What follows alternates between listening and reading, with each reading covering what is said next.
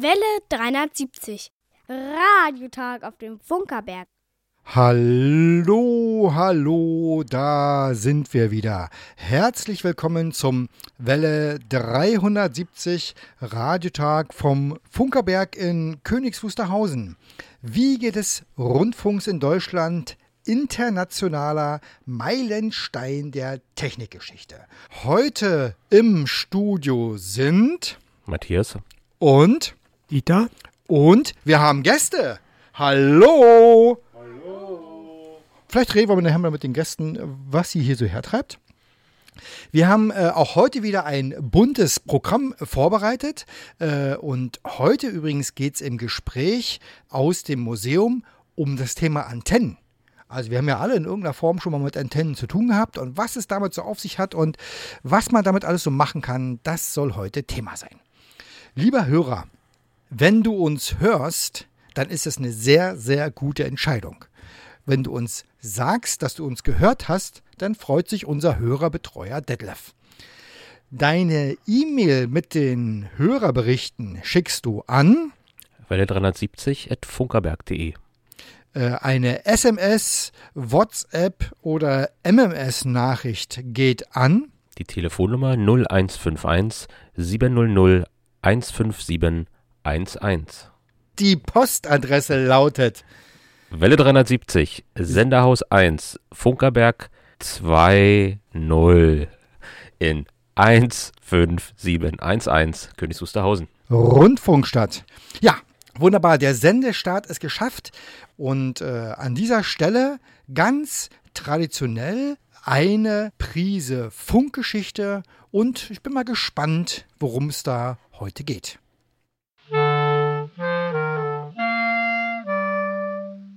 Welle 370.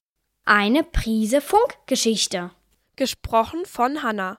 Der Gerke-Code. Am 22. Januar 1801 wurde Friedrich Clemens Gerck in ärmlichen Verhältnissen in Osnabrück geboren. Bereits früh fielen die Vielfalt seiner Fähigkeiten und seine schnelle Auffassungsgabe auf. Die Möglichkeit, Lehrer zu werden, schlug er trotz bestandener Prüfung aus.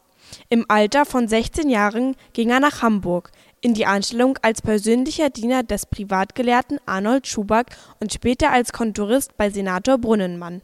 Nebenbei begann er zu schreiben und erlernte mehrere Musikinstrumente. 1820 heiratete Friedrich Gerke die französische Immigrantin Sophie Marianne Duclos und eröffnete mit ihr ein Hutmachergeschäft, das jedoch nach kurzer Zeit pleite ging. Daraufhin entschlossen sich die Gerkes, nach Amerika auszuwandern und verdingten sich bei der britischen Kolonialarmee in einem Regiment in Kanada. Der Militärdienst sagte Friedrich Gerke jedoch nicht zu. Es gelang ihm, sich freizukaufen und die Familie kehrte 1823 nach Hamburg zurück. Die nächsten Jahre lebten sie in ärmlichen Verhältnissen. Friedrich Gerke tingelte als Musiker durch die Lokale auf St. Pauli, schrieb Notenblätter und betrieb mit seiner Frau einen kleinen Zigarrenhandel. Schon bald begann er in einem Bordell zur Unterhaltung zu spielen und kam so mit vielen kulturellen Schichten in Hamburg in Kontakt. Neben seiner Erwerbsarbeit war Friedrich Gerke stets auch künstlerisch tätig. Um 1835 veröffentlichte er erste Gedichte und zunehmend regelmäßige Zeitungsartikel zu vielfältigen Themen. Obwohl streng gläubig, setzte er sich in Aufsätzen für die Gleichstellung der Frau, die allgemeine Schulpflicht und ein Rentensystem ein. In dieser Zeit begann er von seinen Einnahmen als Schriftsteller zu leben. 1838 nahm der Fabrikant Johann Ludwig Schmidt eine optische Telegraphenlinie zwischen Hamburg und Cuxhaven in Betrieb. Gerke schrieb aus diesem Anlass einen begeisterten Artikel und lobte den technischen Fortschritt. Schon zwei Jahre später war die Strecke jedoch wirtschaftlich am Ende. Wieder schrieb Friedrich Gerke einen Zeitungsartikel und bedauerte die bevorstehende Schließung. Ob über diese Veröffentlichung wirklich der Kontakt zum Betreiber zustande kam, ist unklar. Sicher jedoch ist, dass Friedrich Clemens Gerke als Telegrafeninspektor der Strecke angestellt wurde und diese in den kommenden Jahren in ein profitables Unternehmen verwandelte. 1847 stellten William und Charles Robinson den elektromagnetischen Schreibtelegraphen von Samuel Morse in Hamburg vor. Friedrich Gerke an, erkannte dessen technisches Potenzial und versuchte auch seinen Arbeitgeber davon zu überzeugen. Der jedoch glaubte an die Überlegenheit der optischen Übertragung und überwarf sich mit Gerke. Der Hamburger Kaufmann C.P.F. Möhring wiederum sah die Vorteile des elektrischen Systems sofort und bekam die Genehmigung, zwischen Hamburg und Cuxhaven eine solche Verbindung aufzubauen. Friedrich Gerke wurde zum Inspektor dieser neuen Unternehmung. Am 4. September 1848 ging die erste elektromagnetische Telegrafenverbindung in Deutschland mit dem System nach Morse in Betrieb. Neben dem technischen Aufbau beschäftigte sich Friedrich Gerke auch mit der Übersetzung der technischen Beschreibungen des Systems, wobei ihm seine in Kanada erworbenen Englischkenntnisse zugute kamen. Im Zuge der Übersetzung fielen ihm auch noch die Nachteile des Systems auf. Der Buchstabencode nach Morse umfasste Zeichen mit drei verschiedenen Längen und unterschiedlich langen Pausen. Diese ließen sich nicht sicher voneinander unterscheiden, so dass es regelmäßig zu Übertragungsfehlern kam. Friedrich Clemens Gerke erkannte die Probleme der vielen unterschiedlichen Zeichen und überarbeitete das amerikanische System. Das Alphabet von Gerke besteht aus nur drei Zeichen, kurze Töne, lange Töne sowie immer gleich lange Pausen. Dabei hat ein langes Zeichen die dreifache Dauer eines kurzen, so dass das Verwechseln ausgeschlossen ist. Auf der Telegrafenverbindung zwischen Hamburg und Cuxhaven wurde das von Gerke entwickelte Codesystem im Jahr 1848 erstmalig eingesetzt. Die Vorzüge des Gerke-Codes waren offensichtlich. Mit kleinen Änderungen wurde er 1865 auf dem Internationalen Telegrafenkongress in Paris zum Standard erklärt und ist als Norm der Internationalen Fernmeldeunion bis heute gültig Friedrich Clemens Gerke starb am 21. Mai 1888 in Hamburg. Zur Würdigung seiner Leistungen wurden 103 Jahre später dem Fernmeldeturm von Cuxhaven der Name Friedrich Clemens Gerke verliehen. Friedrich Gerke hat in seinem Leben vermutlich hunderte Zeitungsartikel, zahlreiche Gedichte und einige Bücher geschrieben. Der von ihm verwendete Morsecode wurde viele Milliarden Male genutzt von den literarischen Künsten des Erfinders wussten die Nutzer dabei vermutlich nicht.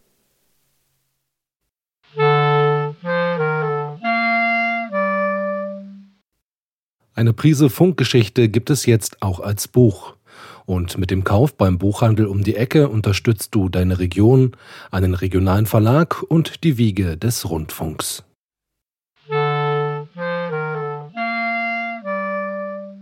Welle 370 Radiotag auf dem Funkerberg.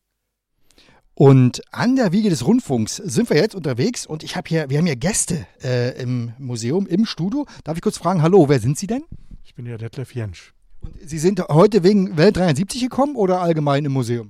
Nein, wir sind urlaubsmäßig äh, in Berlin, also sozusagen in der Heimat und wir hatten vor, zum Museum für Kommunikation zu gehen und da bin ich beim Durchklicken äh, dass also sozusagen zu 100 Jahre Deutschen Rundfunk das hier angeboten wird. Und da ich bis zum heutigen Tage jemand bin, der sehr gerne Radio hört, mich aber auch sehr für diese Technik interessiere, deswegen bin ich hier. Super. Und wie ist so der erste Eindruck des Museums? Hochinteressant.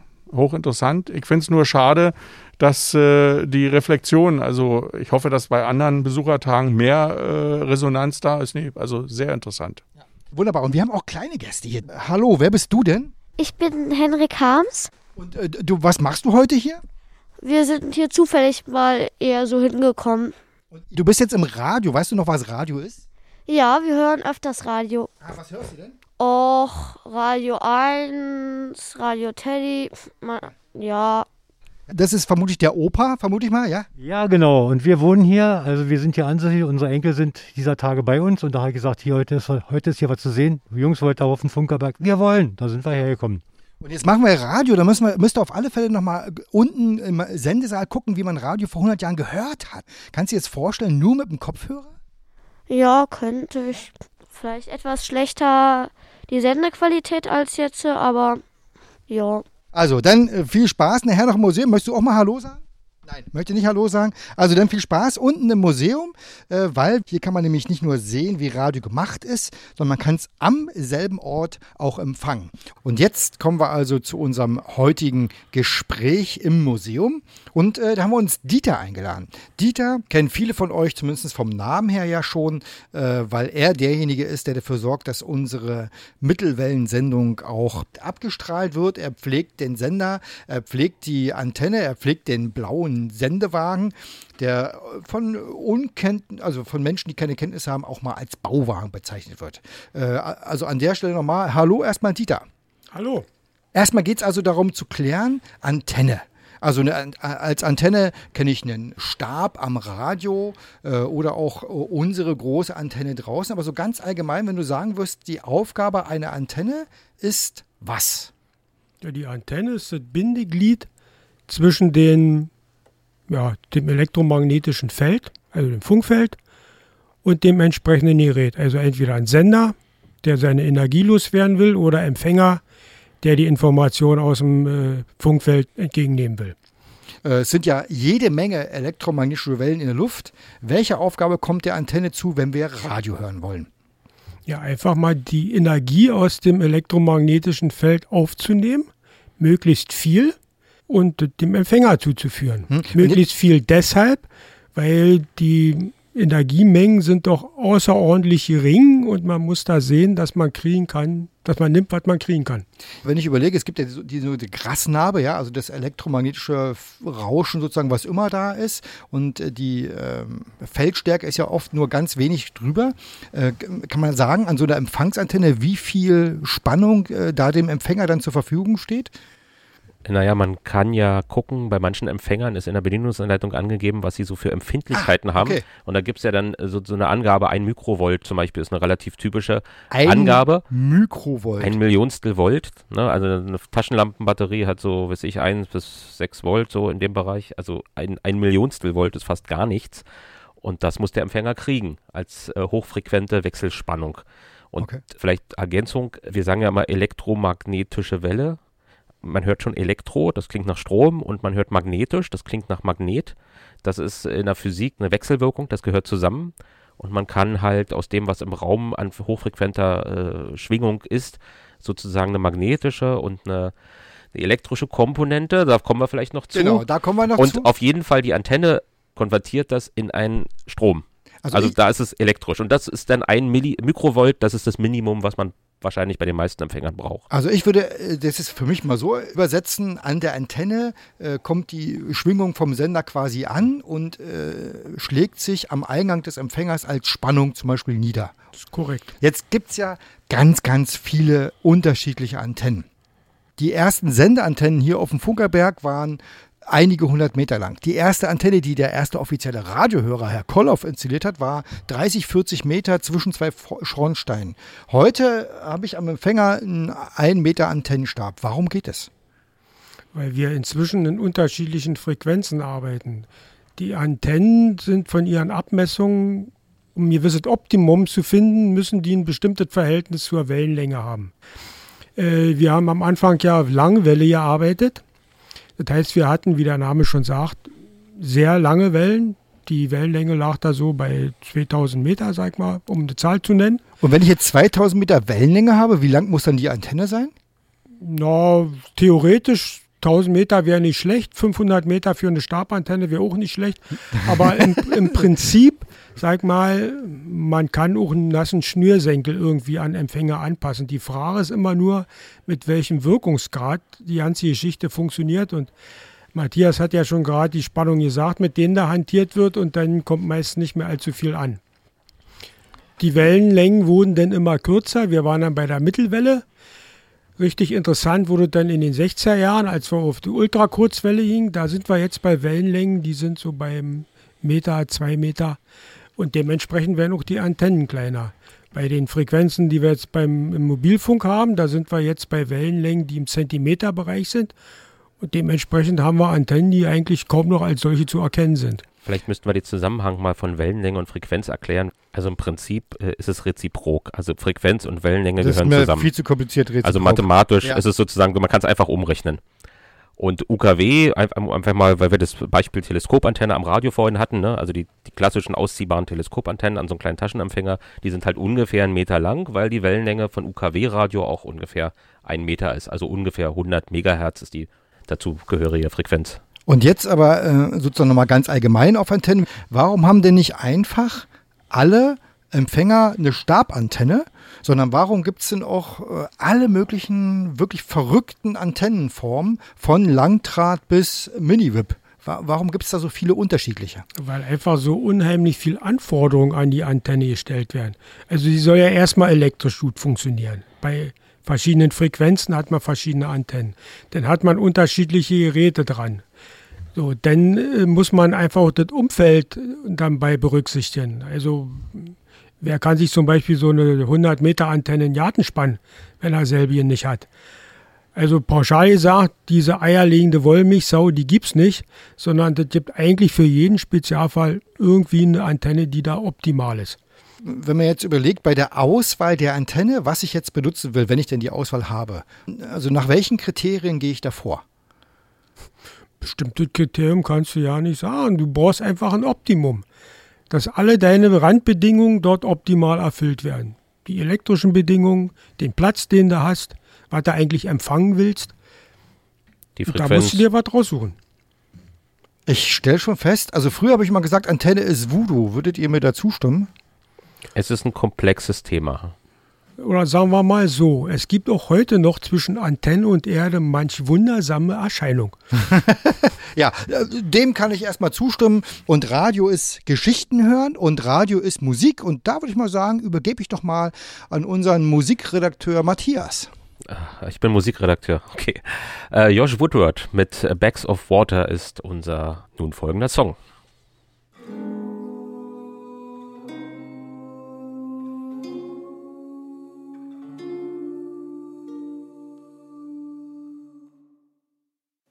Every single person you have ever feared, who made you wanna hide away and disappear, who laughed at your misfortune and called you weird. They're mostly just bags of water. The kid who broke your glasses in the second grade, who took your lunch money in the playground shade, who made you feel helpless and so afraid mostly just a bag of water. All the people on the street are just skin upon the meat with a scaffolding of bone and sinew. It's a beautiful machine, but it's lipids and proteins and carbohydrates locked within you. So when you wanna talk to the girl down the block and you're scared of feeling like a stalker, just remember that you both underneath your fancy clothes are only just bags of water. The girl who you took to the senior prom went to freshen up, but then she took too long. The guy you found her kissing in the parking lot, they're mostly just bags of water. The driver in the semi in the blocking up the traffic all the way to Spain. The cop who pulls you over when you drive like a saint, they're mostly just bags of water. The people on the street are just skin upon the meat with a scaffolding of bone and sinew. It's a beautiful machine, but it's lipids and proteins and carbohydrates locked within you. So when you wanna talk to the girl down the block and you're scared of feeling like a stalker, just remember that you both underneath your fancy clothes are only just bags of water. Before you start to think you're smart and different from the rest. Like there's something deep and so unique that's hiding in your flesh. Just remember you are a bag of water too. All the people on the street are just skin upon the meat with a scaffolding of bone and sinew. It's a beautiful machine, but of lipids and proteins and carbohydrates locked within you. So when you wanna talk to the girl down the block, and you're scared of feeling like a stalker. Just remember that you both underneath your fancy clothes are only just bags of water. You were only just a bag of water.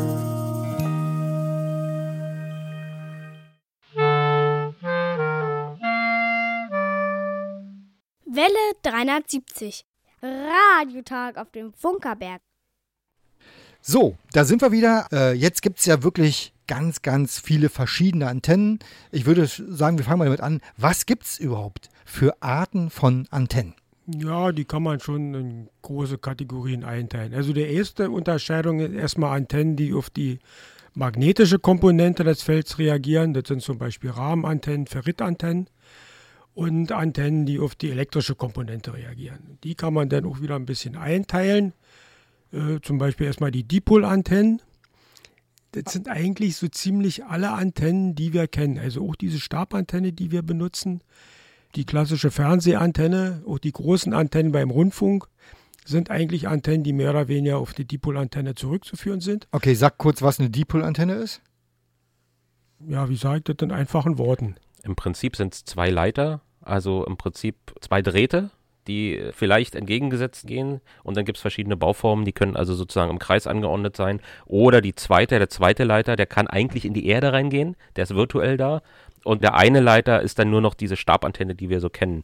Aber vom physikalischen Prinzip sind das alles Dipolantennen. Ah, ah, genau, das, das ist vielleicht äh, für mich entscheidend. Also physikalisch ist es eine Dipolantenne, obwohl es nur wie ein Stab aussieht. Ja. Und das sind jetzt einfach nur die einzelnen Elemente. Nun kann man aber auch noch Antennen mit verschiedenen Elementen aufbauen. Und da gibt es eigentlich unendlich viele. Die bekannteste ist sicherlich die Yagi-Antenne, aber das geht dann hin bis richtig komplizierte Gebilde, so wie sie zum Beispiel im Handy drin sind. Äh, fraktale Antennen, aber das wird dann schon Mathematik, das lassen wir mal. Fraktale Antennen. Was ist denn eine fraktale Antenne? Das musst du jetzt aber erzählen. Na, erstmal fraktal, das sind mathematische Bilder, die sich auf sich selber abbilden können. Also für Computerfreaks, Apfelmännchen ist vielleicht noch ein Begriff, das geht so in die Richtung. So, und das sind dann einfach Antennen, äh, die recht komplizierte Strukturen haben, aber wenn man die auseinander nimmt, diese Strukturen, kommt immer dasselbe raus, zum Beispiel ein Dreieck. Und die haben die schöne Eigenschaft, dass man dort auch mit verschiedenen Frequenzen, die jetzt ein bestimmtes Verhältnis zueinander haben, äh, dass man die damit empfangen kann, weil ja zum Beispiel die Handys äh, verschiedene Anbieter äh, empfangen sollen und da braucht, das sind verschiedene Frequenzbereiche und dann brauchen wir entsprechende Antennen und die sollen natürlich auch noch in Handy passen. Und empfindlich soll sie auch noch sein. Okay, gut. Kommen wir, kommen wir wieder zur Rundfunkempfangsantenne zurück. Zum Wellenfänger, wie übrigens eine Zeit lang genannt wurde. Wir waren bei Arten von Antennen. Wollen wir uns vielleicht mal eine betrachten näher? Also ich würde mal mit dem Langdraht anfangen. Die äh, schöne Adrienne hat eine Hochantenne. War, glaube ich, eine Langdrahtantenne. Kann man dazu was sagen? Wo ist die geeignet? Wofür ist die gut? Oder macht es heute keinen Sinn mehr? Oh, Langdrahtantenne ist eigentlich eine recht brauchbare Antenne. Die ist ziemlich breitbandig. Man kann also eine ganze Menge mit empfangen. Das Problem ist bloß, wie der Name schon sagt, die ist ziemlich lang. Man braucht Platz. Im einfachsten Fall vielleicht erklärt, ja, wenn man also weiß, man will im, im, um die 6 Megahertz im Kurzwellenbereich einen Sender hören. Das ist ja das sogenannte Europaband, 49 Meter Band, das ist genau die Wellenlänge. Und im einfachsten Falle würde man einen Draht spannen, ja, nicht direkt auf dem Boden, sondern ein bisschen höher aufgehangen und die, die Antenne wäre 49 Meter lang und es wäre eine ziemlich ideale Antenne. Die hat also durch ihre Größe, äh, würde die viel Spannung aufnehmen, würde also dann auch äh, einen guten Empfang gewährleisten. Kann ich damit auch UKW hören? Da ist ja dann die Wellenlänge viel kürzer. Theoretisch kannst du das auch. Du, ich sag dir, Fan, du kannst einen Schnürsenkel anpassen. Die Frage ist nur, mit welchem Wirkungsgrad die Geschichte funktioniert. Optimal ist es, wenn so eine Dipolantenne eben die halbe Wellenlänge hat, beziehungsweise als Stabantenne ein Viertel der Wellenlänge. Da sind die Probleme am, am, am geringsten mit der Anpassung. So, jetzt habe ich aber äh, also in meiner Plattenbauwohnung einfach keinen Platz und äh, braucht also eine Antenne, die möglichst klein ist. Und wenn man da durchs Internet surft, dann äh, ist seit einiger Zeit die Mini-Wip, ich weiß gar nicht, ob man es so ausspricht, sagt man da Mini-Wip zu? Das ist nur quasi, das ist ein, das ist ein, ein kleines Platinchen mit ein bisschen Elektronik dran. Äh, die soll ja das Allheilwundermittel sein. Also, wenn ich in, de, in dein fragendes Gesicht gucke, dann weiß ich, es gibt kein All Allheilwundermittel. Aber was macht es möglich, dass diese kleine Mini-VIP dann doch empfängt? Auch breitbandig. Ja, wie ich schon mehrfach sagte, du kannst doch mit einem nassen Schnürsenkel was empfangen. Problem an der Geschichte ist nur, dass das recht kompliziert zu beurteilen ist, warum die Geschichte funktioniert. Denn das entscheidende Kriterium ist sicherlich erstmal der Gewinn der Antenne. Aber ich sagte ja schon, die Antenne nimmt die Energie aus dem elektrischen Feld auf. Das heißt, die Umgebung von der Antenne spielt auch eine große Rolle. Die andere Geschichte ist, dass äh, natürlich die Antenne ihre Energie auch an den Empfänger abgeben muss. Und jetzt zu entscheiden, an welcher Stelle da jetzt die Sache funktioniert oder nicht funktioniert, das ist doch sehr kompliziert. Und deshalb gibt es da immer wieder, da hat jemand Ideen, die funktionieren bei ihm sicherlich auch unter den gegebenen Umständen. Aber ob das denn so die Superantennen sind, da habe ich dann immer so ein bisschen meine Zweifel. Also vor ein paar Jahren waren Isotonantennen der Renner, da spricht heute kein Mensch mehr drüber. Also ich kann schon übrigens mal sagen, auf meinem Fensterbrett äh, funktioniert die Mini-VIP-Antenne nicht. Aber Matthias wollte was dazu sagen. Ich wollte erst mal sagen, was ist eine Mini-VIP-Antenne? Es ist nämlich eine Aktivantenne. Das heißt, da ist ein Vorverstärker drin. Und wir haben ein ganz kleines Empfangsplättchen, das ist eigentlich auf der Platine bloß äh, drauf, so wie sich 5 mal 5 Zentimeter Kupfer, also das ist wirklich ein ganz kleines Antennchen und dahinter ist gleich ein Verstärker, der die ganz geringen Spannungen verstärkt, leider auch Störungen mit verstärkt. Das ist eben der Nachteil von Aktivantennen. Und ja, ich habe auch so eine, wir haben ja beide sowas und bei mir funktioniert es recht gut. Also Kurzwelle äh, kann ich in einer Berliner Häuserschlucht zur, mit Blick Richtung Hinterhof vorm Fenster kann ich äh, ziemlich gut empfangen. Und äh, das ist übrigens das, was mich immer wieder fasziniert. Wir haben quasi die baugleichen Antennen und bei dir funktioniert es, bei mir nicht. So, bevor es jetzt weitergeht mit unserem Gespräch über Antennen, hören wir erstmal Musik. Äh, Matthias, welche Musik soll ich denn anspielen? So, jetzt muss ich auch noch Japanisch können. Hitoshi Masui mit äh, Billy Was a Lad. Billy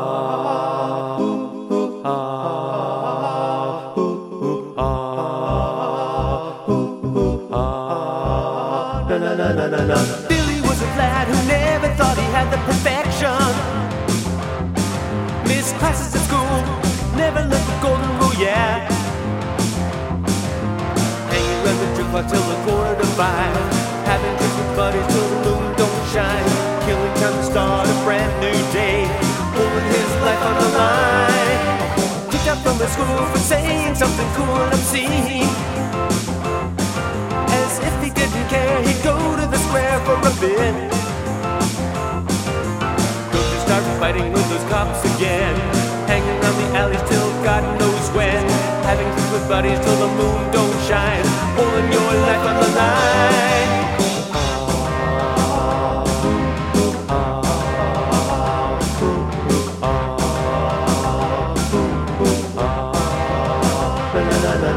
Billy was a lad who never thought he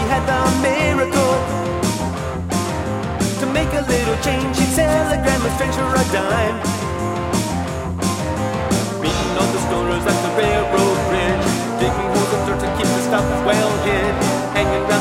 When the sun don't shine, pouring his life on the line. Knocked up his old girl and took her for a full of money. Hid somewhere in the town, the cops looked around for a bit. Caught him with his pockets full of stolen cash. Opened up his trunk to find a pound of hash. Locked up in the cellar for a good long time. To think about his life on the line.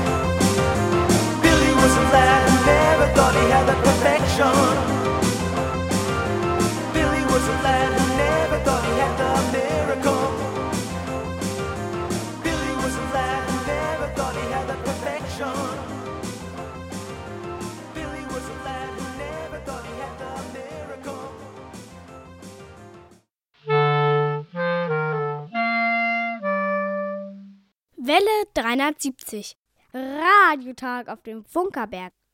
Ja, Welle 370 heute mit dem Thema rund um die Antenne. Und ich kann schon sagen, auch in dem Pausengespräch geht es hier hoch her, äh, was jetzt eine gute Antenne ist und was nicht und wie es funktioniert und wie nicht. Also das, ich glaube, Antennen, da müssen wir noch mal äh, mehrere Folgen von Antennen hinterherhängen. Wir haben ja schon äh, so grundsätzlich so ein bisschen über ein paar Arten von Antennen gesprochen. Äh, wir haben jetzt gerade äh, schon gesagt, dass es Antennen gibt, die das elektrische Feld auswerten. Das heißt, es muss auch welche geben, die das magnetische Feld auswerten. Dieter, kannst du da mal kurz erläutern, was da der Unterschied ist und wie das funktioniert? Der Unterschied ist, dass die eine Antenne eben auf die elektrische Komponente des Felds reagiert und die andere halt aufs magnetische Feld. Und das sind zum Beispiel die Rahmenantennen, Ferritantennen, Übrigens, so eine magnetischen Antennen sind als Empfangsantennen an manchen Stellen recht brauchbar, weil Störungen in der Regel als elektrisches Feld erstmal entstehen.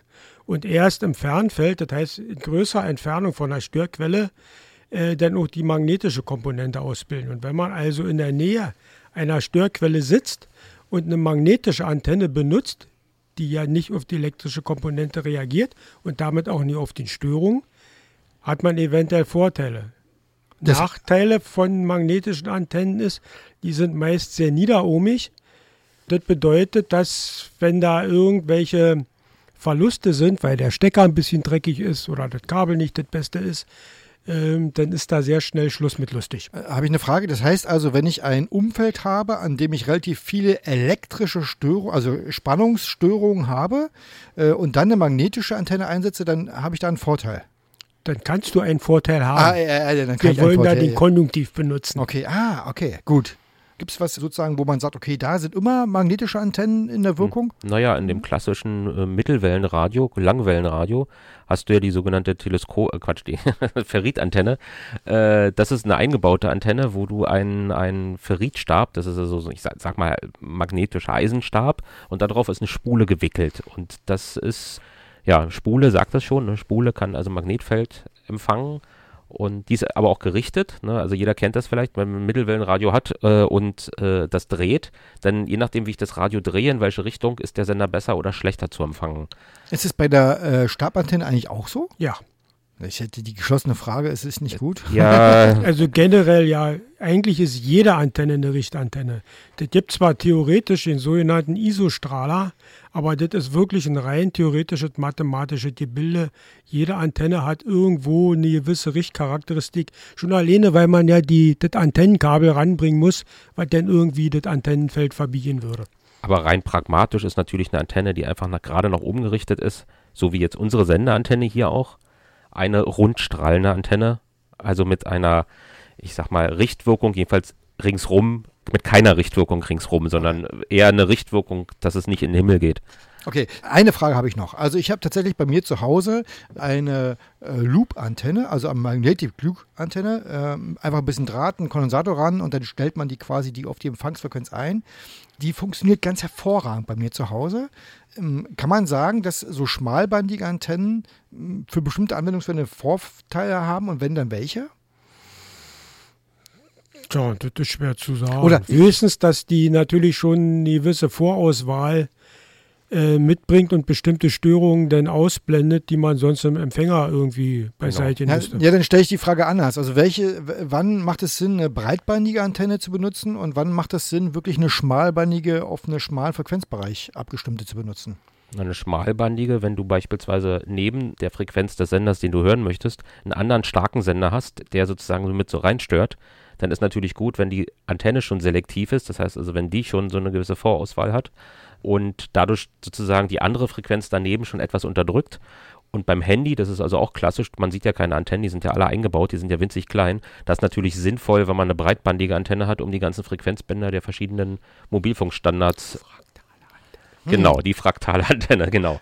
Das ist ein Thema, Fraktalantenne, lieber Hörer. Das, das habe ich heute zum ersten Mal gehört, das werde ich mir später nochmal reinziehen. Da müssen wir mal ein Foto posten, oder? Hm. Ich dachte mal, die machen Diversity in diesen Handys drin, damit man das Handy auch so halten kann, wie es gerade. Das ist vielleicht ein anderes Thema. Gut, einen Unterschied müssen wir unbedingt nochmal äh, drüber reden, nämlich der Unterschied zwischen Sende- und Empfangsantenne. Also meine Empfangsantenne ist eine, an, an, an der Hauswand befestigt da in den Garten für eine Langdraht. Da habe ich gar nicht weitergemacht. Äh, welchen Unterschied dazu habe ich bei einer Sendeantenne? Ja, das würde dich jetzt vielleicht überraschen. Es gibt keinen Unterschied. Jede Antenne ist prinzipiell erstmal als Sende- und Empfangsantenne gleichwertig.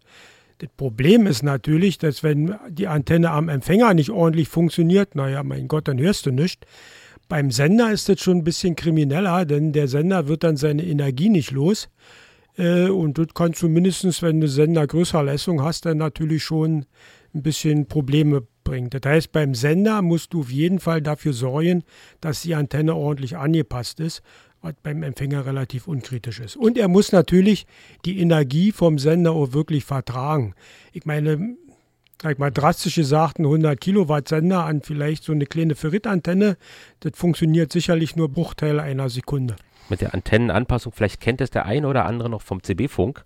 Da hat man so ein Stehwellenmessgerät gehabt und dann hat man die Antennenlänge so ein bisschen äh, an so einer Schraube variieren können und das Stehwellenmessgerät musste also dann, äh, was war das, Wert 1 oder 1 was zu musste 1. 1 zu 1 musste es anzeigen, ne? Das bedeutete, dass die Energie aus dem Sender direkt hundertprozentig in die Antenne geht und dort abgestrahlt wird und wenn das Stehwellenverhältnis halt anders ist, dann kommt Energie zurück in den Sender und kann ihn zerstören. Also wie sorge ich denn dafür, dass der, dass der, dass die Sendeantenne gut an den Sender angepasst wird? Was wird da, was ist da der technische, also wie mache ich das eigentlich? Man hat da schlicht und einfach ein sogenanntes Anpassnetzwerk. Das sind äh, ja, Schaltungen, die aus Kondensatoren und Spulen bestehen, die jetzt eben dafür sorgen, dass der Widerstand, den die Antenne hat, an den Widerstand, den der Sender sehen will, angepasst ist. Äh, da in Detail zu gehen, da können wir nochmal drei Sendungen Aber das kann man bei uns im Museum sich auch live angucken, weil wir ja für unsere riesengroßen Sender, die wir hier ausstellen, auch so eine Anpassnetzwerke äh, aufgebaut haben. Das sind also ganz große Luftspulen und große Kondensatornetzwerke. Äh, sehr beeindruckend. Ich finde, die sehen auch schon so, sehr, sind sehr ästhetisch, ne? Und äh, wer uns mal besucht hier im Museum, dann können wir es am lebenden Objekt auch gerne mal erklären.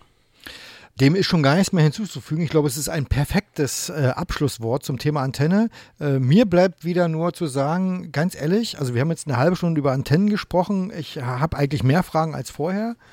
Äh, und äh, ich kann nur wieder sagen, für mich sind Antennen wirklich Voodoo. Ich hoffe, dass ihr alle da draußen eine gute Antenne habt, mit der ihr empfangen könnt und äh, dass äh, immer das ausreichend äh, Empfangssignal am Empfänger anliegt. Äh, Dieter, vielen Dank äh, an der Stelle für die äh, Einblicke, die du uns hier gewährt hast. Wie, wie gesagt, ich stelle mal wieder fest, Antenne ist wirklich Voodoo. Ja, vielleicht auch, ist vielleicht auch ein bisschen Erklärung. Also der Alexander Popov, der die Antenne erfunden hat, der nannte die übrigens Luftdraht. Und sagte eigentlich schon genug, man muss sein Zeug in die Luft bringen.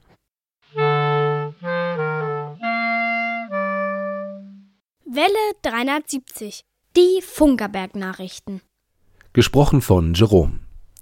Drahtlos im Maschinensaal. Zwei Wochen lang ist das Projekt Drahtlos Grenzenlos zu Gast im Maschinensaal auf dem Funkerberg. In diesem Projekt erhalten Schülerinnen und Schüler der Region die Möglichkeit, sich kreativ und eigenaktiv mit der Wiege des Rundfunks zu beschäftigen. Im Rahmen einer Abschlussveranstaltung präsentieren die jungen Künstler das Ergebnis ihrer Arbeit.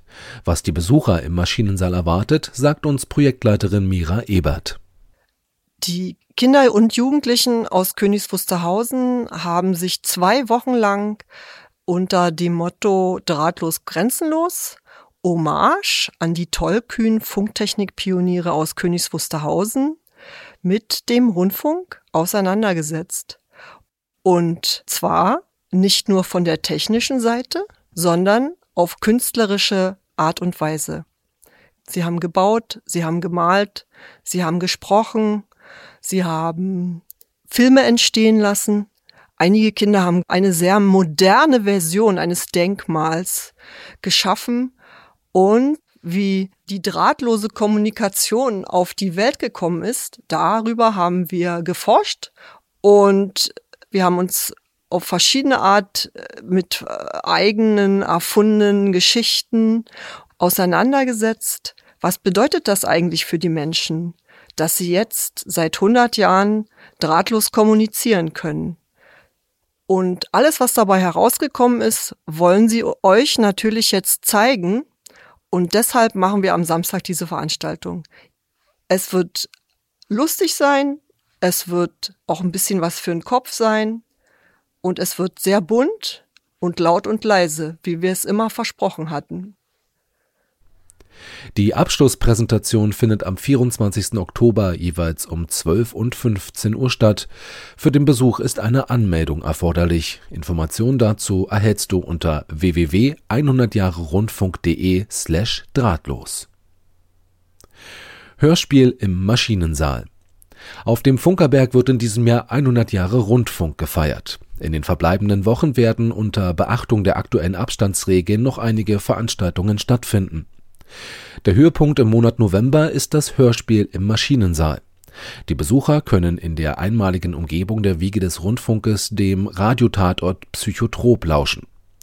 In einer anschließenden Podiumsdiskussion spricht Juliane Schmidt, Redakteurin des RBB Radiotatort, mit dem Hörspielautor Tom Peukert und dem Regisseur Kai Grehn über die Kunst des akustischen Bildes und die Faszination der Hörspielwelt. Für den Besuch der Veranstaltung ist eine Anmeldung notwendig. Diese kann telefonisch unter 03375 29 36 01 oder per E-Mail an museum.funkerberg.de erfolgen. Weitere Informationen über die Veranstaltung findest du unter 100jahrerundfunk.de. Festveranstaltung im Maschinensaal. 100 Jahre wird der Rundfunk aus Königs Wusterhausen alt und der Höhepunkt des Jubiläumsjahres findet am 22. Dezember statt. Genau 100 Jahre nach der ersten Rundfunksendung wird Königs Wusterhausen wieder europaweit zu hören sein. Am 22. Dezember um 14 Uhr Ortszeit überträgt Welle 370 live die Festveranstaltung zu 100 Jahren Rundfunk.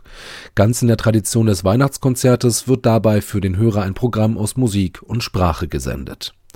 Gestaltet wird das Programm von den Brandenburger Festspielen in Zusammenarbeit mit dem Förderverein Sender KW e.V.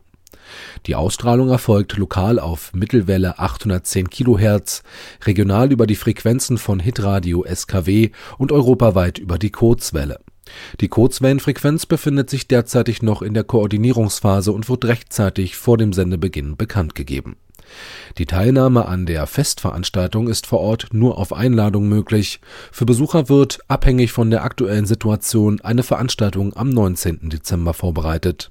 Weitere Informationen über die Veranstaltung findest du unter 100jahrerundfunk.de.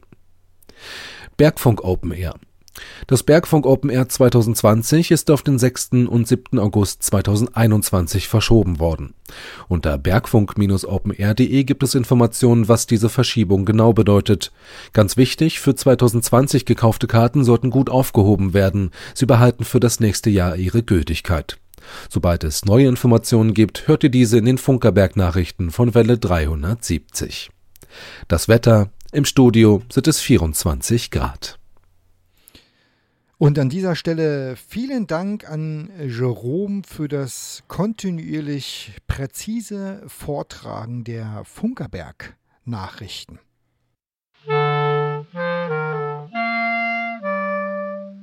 Welle 370, die Hörerecke. Mit einem herzlich willkommen zur Hörerecke im Oktober begrüße ich euch, liebe Radiofreunde. Hier ist Detlef von der Welle 370 Hörerpostabteilung mit der Bestätigung der eingetroffenen Zuschriften. Es sind wieder zahlreiche Empfangsberichte per E-Mail und Brief bei uns gelandet. Bei allen Einsendern möchte ich mich bedanken. Die Sendung vom Funkerberg Radio am 23. August auf der Kurzwelle 60-70 kHz verfolgten Kai-Uwe Höfs, Delta Lima 1, Alpha Hotel, Wolfgang Kaufmann, Andreas Mücklich und Jürgen Hannemann. Martin Esteves Pastor hörte in Spanien, Siddhartha Bhattacharya in Indien und Kwon De Goen in Südkorea über Twente SDR. Am 30. August hatten Johann Ruff und Christian Steiner einen Welle 370 Beitrag über Ballonflug bei Radio DARC auf der Kurzwelle 60-70 kHz gehört. Die Radiotagssendung am 4. September über Alex Berlin auf UKW 91,0 verfolgte Enders Reintrog. Ich habe viel Elektrosmog, so höre ich euch auf UKW schon seit längerer Zeit, schreibt er. Am 6. September haben das Funkerberg Radio mit 100 kW auf der Kurzwelle 6140 kHz Hans Pammer, Julius Baum, Helmut Matt, Christian Steiner, Thomas Drescher, Steffen Schulz, Dejan Berndt, Christian Klotz, Johann Ruff, Joachim Verhees, Nuri Streichert und Waldemar Scheu ohne große Störungen empfangen. In Mexiko hat die Sendung Luis Valle Bueno gehört. Zur Radiotag Live-Sendung am 20. September auf der Mittelwelle 810 kHz schreiben Ralf, Michael und Dirk. Das Autoradio spielt Welle 370, während wir im Garten arbeiten. Zu dritt haben wir eine Pause eingelegt und lauschten dem Programm. Ralf Urbanschik hatte via Internet zugehört. Der Bericht zur IFA war spannend, schreibt er. Am 27. September waren Thomas Becker und Erhard Lauber zur Kurzwellensendung auf 60-70 kHz empfangsbereit.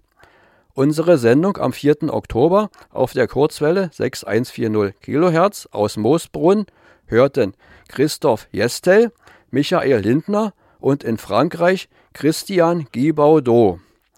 Den Sendebeitrag vom Funkerberg bei Radio HCJB in der Sendung für die Xer am zweiten Wochenende im September verfolgten Johann Ruff, Jürgen Hannemann und Simon Peter Lier auf der Kurzwelle 3995 kHz. Zu unserer Sondersendung am 1. Oktober auf der Kurzwelle 5980 kHz ist bereits viel Post per Brief und E-Mail eingetroffen. Das Bestätigen dieser Sendung mit einer QSL-Karte nimmt einen größeren Zeitraum in Anspruch.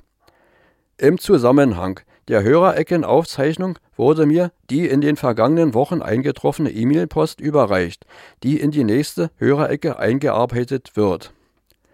Das war die Hörerecke im Oktober 2020. Ich wünsche euch viel Spaß und Freude beim Hören unserer Sendungen und immer gute Empfangsergebnisse auf den Kurzwellen. Bleibt gesund und macht's gut. Bis zur nächsten Sendung, sagt euch euer Detlef aus der Rundfunkstadt. Welle 370. Die Funkerberg-Termine. So, unser erster Termin ist der 24. Oktober. Drahtlos, grenzenlos im Maschinensaal die Präsentation unserer 14 Tage Ergebnis Workshop Kinderaktion. Äh, ich habe ein bisschen schon reinlünzen können und stelle fest, das wird großartig. Und auch wieder großartig wird an dem folgenden Tag, am 25. Oktober, Der 1000 PS Dieselmotor wird den Besuchern gezeigt äh, und das ist wie immer ein sehr spannendes Erlebnis. Und wer es nicht herschaffen sollte, am gleichen Tag senden wir 12 Uhr auf 60, 70 Kilohertz kann man sich die Kurzwelle anhören und dann 13 Uhr hier ins Museum kommen und den Motor angucken. Also so, äh, hat man den Tag gut verbracht. und ein paar Tage später, nämlich am 1. November, senden wir sogar mit 100.000 Watt. Ja, unsere Kurzwellensendung auf 6140 Kilohertz, die ist, glaube ich, mit diesem nassen Schnürsäckel zu erfangen, den Dieter immer als Antenne benutzen will. Oder in, keine Ahnung, Australien mit einem längeren nassen Schnürsenkel. Ich glaube, Detlef hat mal erzählt, Japan. Und zwar wirklich in Japan empfangen und nicht über den Web-SDR, sondern in Japan empfangen. Ja. Oh, Respekt, Respekt. Mhm. Japan. Japan, ja. ja. Warum nicht? Japan ist doch durchaus gängiges Empfangsgebiet. So, und unser letzter Termin ist der 17. November. Am 17. November machen wir hier Welle 370 Radiotag und ich äh, hoffe sehr, dass es, dass es was mit Rundfunk zu tun hat.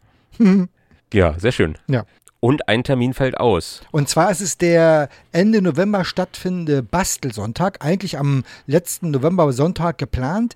Der fällt in diesem Jahr leider aus, aber unsere Jungs von der Jugendwerkstatt Elektronik haben sich was ganz Besonderes ausgedacht, nämlich unser Heimbastel-Überraschungspaket.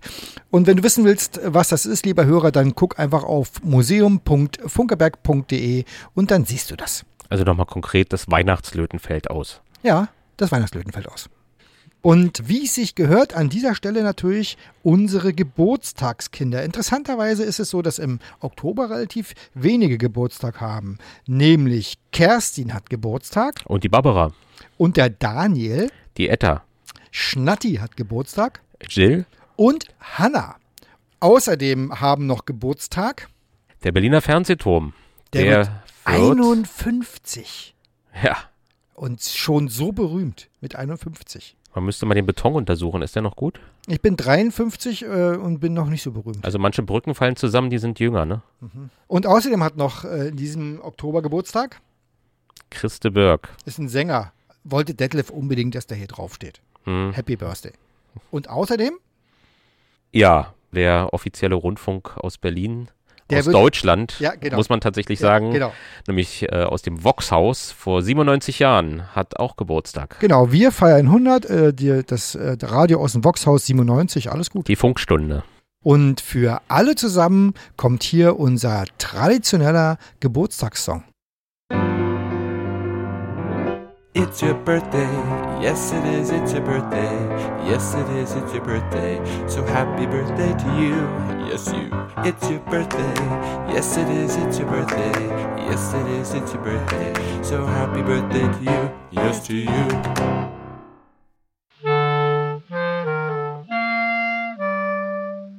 Welle 370. Laberei vor drei.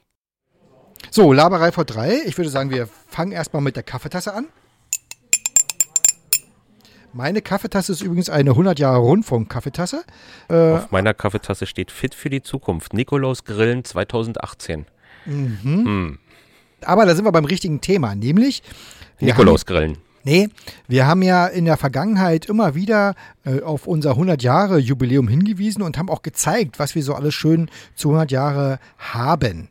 Und unter anderem haben wir unsere 100 Jahre Rundfunk-Tasse, wir haben unsere 100 Jahre Rundfunk-T-Shirts und wir haben unsere 100 Jahre Rundfunk-Radios. Limitierte Auflage. Nur 100 Stück gibt es davon. Äh, Und es wird auch nicht mehr als diese 100 Stück geben und die sind durchaus auch begehrt. Also wir wollen ja mal eigentlich eine Versteigerung machen, haben aber das Problem, dass wir die bei eBay nicht so richtig machen können, weil eBay ist halt äh, schwierig, ne? weil da kann, kannst du keine Elektronik verticken, da bist du sofort. Also wir überlegen uns, wir werden auf alle Fälle noch irgendwann im Lauf dieses Jahres einen Empfänger versteigern. Für einen guten Zweck. Für, ja, ja, ja klar. Ja. Die, die Erlöse kommen natürlich ausschließlich dem Museum. sind Technisat äh, DAB Plus Empfänger. Mhm. So, und ähm, wir haben uns entschlossen für die letzten Sendungen, nämlich unsere Sondersendung äh, aus dem Museum für Kommunikation in Berlin, On Air, 100 Jahre Radio. Äh, da haben wir ja sowohl eine, also wir haben ja eine, eine Kurzwellen-Aussendung gemacht und wir haben Feedbacks äh, dazu erhalten per Briefpost. Wir haben Feedbacks per E-Mail erhalten und wir haben Feedbacks per Facebook erhalten. Und wir haben uns entschlossen, Sag's nicht. Ja. Du möchtest welche raushauen. und zwar für den jeweiligen Empfangsweg äh, jeweils ein Empfänger. Holla. Ja. Holla. Hier, ich sag ja, wir lassen es richtig krachen. Äh, Detlef hat gezogen. Äh, das, äh, die Post macht der Detlef. Also der Detlef äh, hat gezogen. Klaus Irgang aus Berlin gewinnt einen dieser 100 Jahre Rundfunkempfänger. Dann gewinnt Simon Peter Lier aus Meißen ein Gewinner. Er gewinnt ein Radio, er gewinnt nicht Radio, einen Gewinner. Ja, ja, er Hm, gewinnt ein Radio, genau. In Facebook haben wir aufgerufen, ein Bild zu posten und äh, es hat gewonnen derjenige, der die Sendung am, äh, aus dem Museum für Kommunikation äh, mit einem Robotron Radio Prominent Automatik gehört hat, aus dem Jahr 1978. Das klingt irgendwie eher wie ein DDR-Computer, ne? Genau, es ist aber ein DDR-Radio, man sieht es hier auch schön im Bild und zwar gewonnen hat äh, Danny Hafemann. Herzlichen Glückwunsch den drei Gewinnern. Genau, Glückwunsch, Glückwunsch, Glückwunsch und äh, ein bisschen neidisch ist ja der Matthias, weil natürlich sind die Ich habe noch keins. Ja, natürlich sind die, Teil- also diejenigen, die das hier veranstalten, sind wie immer vom Gewinn natürlich ausgeschlossen. Ach. Ja, genau. Äh, wir müssen noch einen Abgesang machen, fällt mir gerade ein. Dürfen wir nicht vergessen? Genau. So. Jetzt, die letzte Musik wird ein richtiger Kracher. Also wir haben uns ja, wir, ihr habt ja gesehen, wir haben unsere Musik ein bisschen umgestellt, einen Titel weniger, dann können wir mehr labern. Äh, und die letzte Musik wird ein richtiger Kracher. Das ist nämlich eine Radio-Weltpremiere, weil diese Musik gab es, ist gerade erst diese Woche erschienen und gab es vorher logischerweise noch nie im Radio, wird vermutlich auch nur bei uns gespielt. Lieber Hörer, äh, an der Stelle, hör die ruhig an. Bis zum Schluss hören hier. Ja, ja, genau. Aber das müssen wir gucken, ob wir das überhaupt hinkriegen, weil die ist ja, kommt jetzt hier aus meinem Rechner raus. Und jetzt wird hier gebastelt. Genau. Also, lieber Hörer, das war unser Radiotag vom Oktober 2020. Es hat mir wie immer Spaß gemacht. Äh, Es war eine fluffige Sendung. Ich habe viel über Antennen gehört und stelle bis heute fest, äh, Antennen bleiben für mich Voodoo. Äh, und an der Stelle kann ich sagen, sa oder sage ich Tschüss und bis zum nächsten Mal. Und vergessen Sie nicht, Ihre Antennen zu erden. Und jetzt also die Radio-Weltpremiere von Heathery on the Run. Viel Spaß.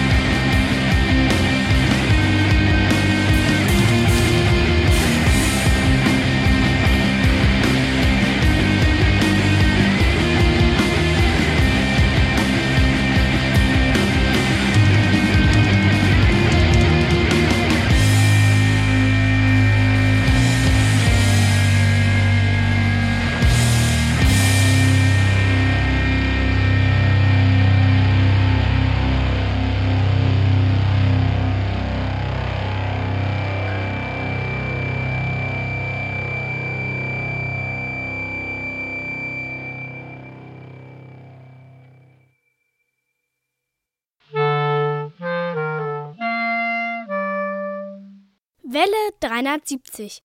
Radiotag auf dem Funkerberg.